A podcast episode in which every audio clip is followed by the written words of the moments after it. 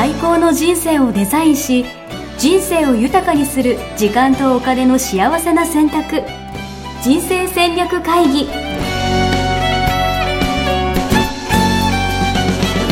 この番組は将来の仕事やお金人生にもやもやと不安を抱えている皆さんに元資産運用のプロキャリアとお金の戦略を同時に考える人生デザインコンサルタントの高頃もサーヤが過去5年間延べ1700人の人生を望む形で豊かにしてきたメソッドを時間とお金の選択という切り口からお伝えしてまいります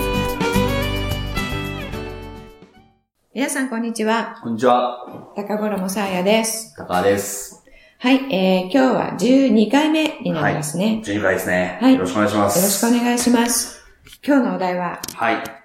リストラに会いました。あなたはどっち喜ぶを悲しむということでですね。はいこの人何言ってるんだっていう感じかもしれないんですけど、喜ぶ人いるんですか？ね、いないですよ さすがにちょっと悲しいですよね。ね。うん。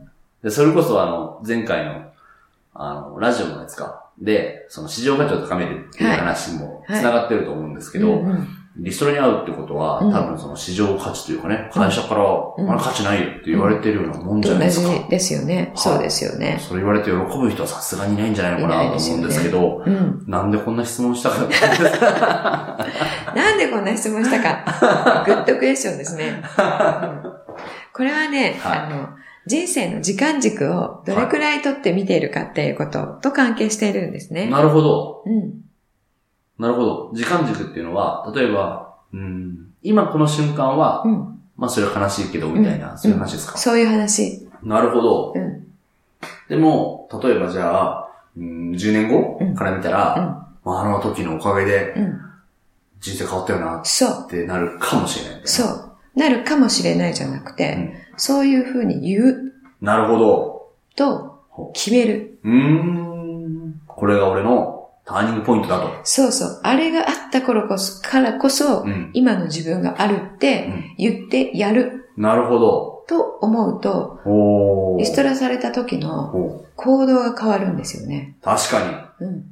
なるほど。うんあ、じゃあ、もう将来どうせこれが良かったなって思える未来が来るうん。って思ってて行動してるのと、うわ、もうなんで俺リストラされちゃったんだよ。うんもう、俺これから先どうすればいいんだよ。生きる価値ないよ、みたいな。そうそうそうってなるのと、ね、違いますよね。全然違いますうね。ん。っていう意味で、うん喜ぶっていうことですか。うん。あなるのね、ほどね。えっと、転んだ時には痛くて嫌じゃない、い。嫌です。うん。転びたくないし。転びたくないしね。転びたくないですよね。それがね、はまあリストラっていうのは人生で転んだかなっていうのと同じだと思うんだけれども、転んだ時い。にうん。目の前うに、ん。目の前の道にうね、ん。ダイヤとか落ちてたらどうです？なるほどね。転んだからこそうん気づけたというか。そうそう、この草の影に。転んで、あの、地面に顔がついている状態うんうんでう、んその視界から見たら、うんなんと草場の影にダイヤが光っていたう。んそれ拾いますよね。拾いますね。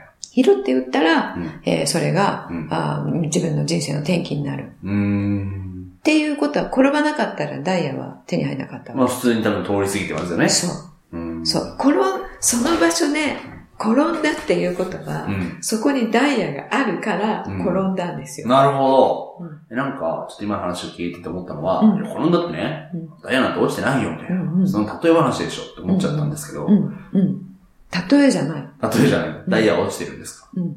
必ず？必ず。へー。必ず。そうなんですか。うんじゃあそれは、じゃあどちらかというと、うーん、気づけるか気づけないかみたいな話。そう。その思考になるか、なれるか、なるほどどうか。ね。うん。まあどうせないよってね、確かに、突っ伏してずっと泣いてたらね、うん何も気づけないですもんね。うん。ずっと泣いててもね、泣いていることで、あの、見つかるものってあるんですよね。なるほど。泣き続けるからこそ、そうそう。泣き続けてビエンって言って、うん。あの、泣きすぎて、うんあの、目が腫れちゃって、うん。あ、じゃあ仕方がないから名車に行くかってうん。言って、うん名車に行ったら、うんあの、そこで出会った人がうん。人生を変えたとかうーね。ん。なるほどね。そういうのがあるんですね。そう、まあだから悲しい時は、うんあの、思いっきり悲しいでいいんですよね。うん。あの、えっ、と、い意識を、意識をして、その悲しみを抑えるとか、えーちょっとこう、沈んでしまったら、うん。あの、自分を鼓舞して、うん。えー立ち上がってこようとかはしなくてよくて、えー悲しかったら悲しんで、うん。えー悲しみ切ったら、うん。あの、浮上してくるので、うん。人間って必うず。うんんその必要な時間が人によって違うけれども、うんまあ、これはちょっと皆さん経験あったりして、なんとなくうん分かってくれるんじゃないかな。まあそうですよね。なんか、例えば10年前に嫌なことがあって、まだ悲しんでるんだよねっていう人なかなかいないですよね。うんまあトラウマみたいなのはあるかもしれないですけど。だから3日間ずっとなんか泣き続けたら、なんかもういいやと思ったとかね、うんうんうんうん1週間かかる人もいるかもしれないし、それはそれで、まあ OK は OK ですね。そうそう。そこから得られるものってやっぱりあるので、さっき言ったみたいに。なるほど。うん、だけれども、その、えーまあじゃあ、えースッキリしたなっていうところになった時に、うんじゃあ、これは、この出来事をどういうふうに捉えるかっていううんことですよ。ね。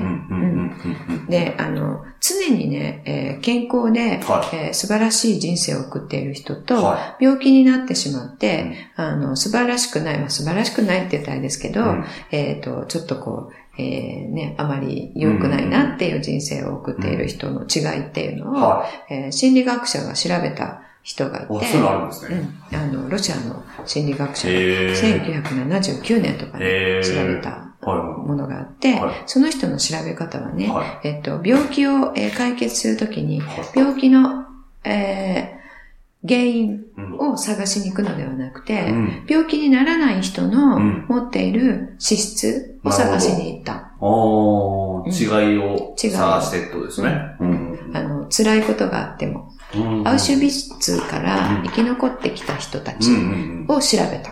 アウシュビッツから生き残ってきた人たちの7割うは精神的トラウマがあって普通の生活に戻るのが困難だっうん。た。けど3割の人はちゃんと普通に戻った。だからこの3割の人が持っていたのは何だったのかっていうのを、気になる。うん、調べた。はそのうちの一つい。が、はあの人生に起こる出来事い。に意味を持たせる力。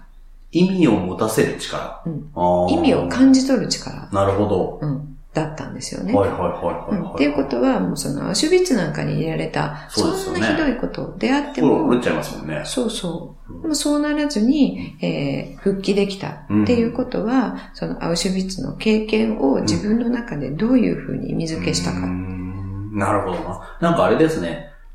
やっぱそのさっき言った時間軸じゃないですけど、なんか死ぬ時から逆算した時にみたいなそう、そう。話かもしれないですよね。うんなので、えっ、と、明日のね、パンを、えー憂いている人っていうのは、時間軸は、ーうんえー、1日なんですよね。うんうんうんうんうんうん。で、だんだんと、あの、仕事の、えー職位が上がるに従って、うん。まあ、課長さんより部長さんは、うん。えー5年先を見据えてとか、だんだん時間軸が長くなっていく。で、えっと、まあ、孫さんなんかね、うん。ああいう方は、大昔から、うん。えー100年後を見据えてとか、次世代、自分が死んだ後を見据えて、うん。投資先を決めてるとか、言ってますよね。うん。なんか時間軸が長いと、その、言う意味、意味を与えるうん力っていう、言う意味感って、あの、言う意味っていうう、あ、あるってことですか？うん。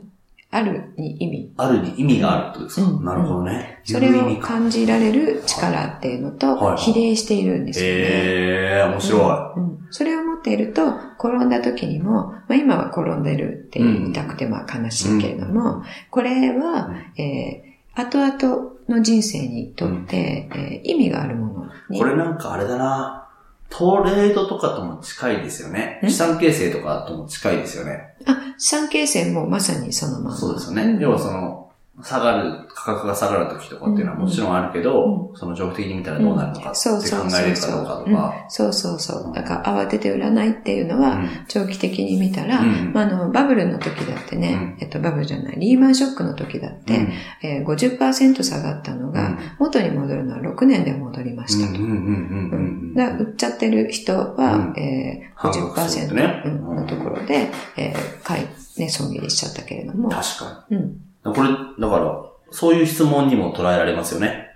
あなたが持っている株が、じゃあ半額に下がりましたみたいな。人生で、まあ見かけ上、ん。あの、不幸な出来事、うん。と思われてること、例えばうん大病とかね、うんうん。あの、事故とかね、うんうん。そういうこともみんなそういうふうに考えられる。うん。でね、それが信じられると、うん。この信じられるっていうのも、うん。あの、その心理学者が、うん。えー研究した時うんにうん。発見したなるほど、信じる力。信じる力、うんうんその自分は、その後々になって、この不幸な出来事を、うんうんあれがあったから自分の人生はこんなに素晴らしくなったって、うん。言う人間だ、言えるぞっていうのを信じれる力も持っている。確かに。で、そこで確信度が上がると、なんか、いろんなことに挑戦もできますよね。そうそうそう。なんか失敗を恐れてとかじゃなくて、うんそう。なんか、いろんなことやってみようって思えそう。る失し。敗して、たとえ転んで痛いとしても、そこで何かがある。うんううんん。何か得られる。って思ったらね、あの、意識的にもそうなれる。うん。うん。そういうふうに考えられる。えー例えば、いや、転んだけど何もないじゃんって思った時に、うんじゃあ、わら一個掴んでうん起き上がってやるみたいな。おー、かっこいい。なんかちょっと勇気が出る話ですね、今日はなんか。なんかリストラ、何言ってんだ最初と思ってましたけど。そうしたら、わらはどこよって探しに行けるんですよね。そうしたら、あの脳の中にあるラス、ラスね。うん。レティキュラ・アクティベーティング・システムの自分にとって重要なものうんを、えー注意に注意が向くってういう、ん。えー機能ですね。なるほど。それが働いて、わらはどこと思ったら、わらが見つかるんですよダイヤモンドどこと思ったら、ダイヤモンド見うん。つかる。なるほどねう。んいいですね。なんかすごい、なんかどんどん行動してやっていきたいなと思いましたね。そうですか。で、あとは、そう、自分、なんか前う、ん。セミナーを受けた時に言われたことがあって、うん。なんか、人の悩みとかうん、不安とかあるじゃないですか。とか、じゃあ過去、うん思い出したくないこととかあるじゃないですか。からそういうのも、うん。なんていうのかな、笑えるぐらい、うん。その大きいうん。人になれみたいなことうん。をうん。言われたことがあって。うんうんうん笑うには笑うなりのね、理由がなきゃ笑えないですよね。